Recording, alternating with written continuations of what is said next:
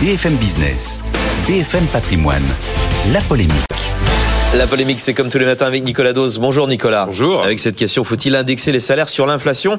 Alors déjà, où en sont les salaires en France hein? La DARES, le service de statistique du ministère du Travail, a fait le bilan 2022. Euh, Qu'est-ce que ça donne? Eh ben, ça donne des hausses de salaires euh, conformes à ce qu'on avait à peu près euh, au début, de, enfin au milieu de l'automne. On est à 3,8% sur 12 mois à fin 2022, mais évidemment, eh oui, on est en dessous de l'inflation, puisqu'à la fin 2022, l'inflation était de 5,9%. Euh, bon, le gagnant, il y en a un quand même, c'est la personne payée au SMIC, parce que le SMIC est le dernier salaire indexé sur l'inflation, et la méthode de calcul pour euh, euh, augmenter le SMIC fait que la hausse du SMIC est un peu supérieure à celle euh, des prix. Ensuite, euh, les bas salaires sont un peu au-dessus de la moyenne à plus 4,5%, nous dit la DARES. C'est donc là le salaire horaire de base pour les ouvriers et les employés. Mais c'est vrai que globalement, l'ensemble des actifs voit son salaire réel baisser en 2022, excepté, c'est vrai, dans certaines grandes entreprises qui parfois ont accordé des hausses de salaire qui collaient peu ou prou à l'inflation, notamment chez Air France, il y a eu des belles hausses de salaire.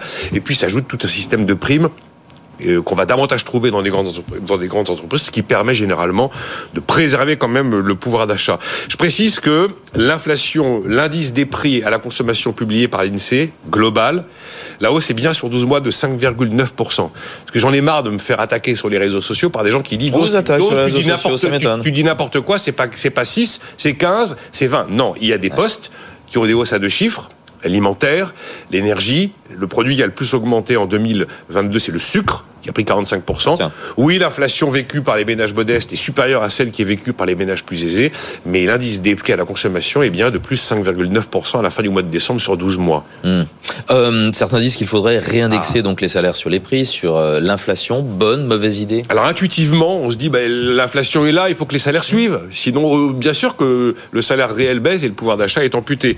Il faut se demander pourquoi c'est la gauche en 1983 qui décide de mettre fin à l'indexation des salaires sur l'inflation. Et euh, à eh ben, on voulait éviter la fameuse boucle prix-salaire parce que si vous indexez les salaires sur l'inflation, ben, les salaires effectivement augmentent, mais les prix augmentent et les salaires augmentent et les prix augmentent et vous avez une inflation qui s'emballe.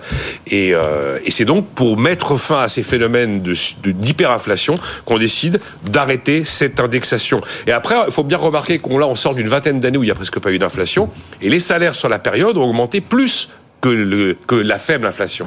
Si on a vu un, un système d'indexation, là, les salariés auraient été perdants. Maintenant, imaginons que on est aujourd'hui indexation salaire-prix et qu'on n'ait pas eu l'intervention de l'État avec le quoi qu'il en coûte. En 2022, on avait 10% d'inflation. Donc, on avait 10% de hausse de salaire. Et donc, qu'est-ce qui se passait? Eh ben, euh, on avait un choc très négatif de compétitivité et l'obligation finalement de monter les taux à des niveaux stratosphériques pour provoquer vraiment cette fois une récession afin de mettre fin à cette boucle prix-salaire. Il reste quelques pays qui ont encore l'indexation, notamment la Belgique, euh, Malte ou Chypre.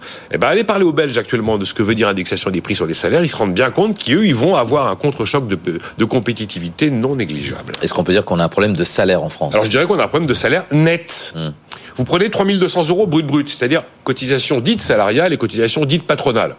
Parce que euh, cette idée que c'est le patron qui paye, donc c'est pas moi, si, si, c'est votre salaire intégralement qui, est- qui est ponctionné. Donc 3200 brut brut.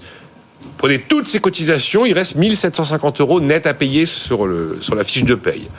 Alors, si on voulait faire un numéro de pédagogie très efficace sur qu'est-ce que le poids de la dépense, qu'est-ce que notre modèle, qu'est-ce que le poids de la dépense sociale en France, que veut dire le coût du travail, euh, regardez là où le problème se situe, c'est sur le salaire net, vous donnez les 3200 euros intégralement au salarié sur son compte en banque. Oup, 3200. Et charge à lui ensuite de faire les chèques et les prélèvements euh, qu'il va verser à la sécurité sociale et à l'assurance chômage et de voir qu'à l'arrivée, eh bien, il aura payé tous les mois 1450 euros.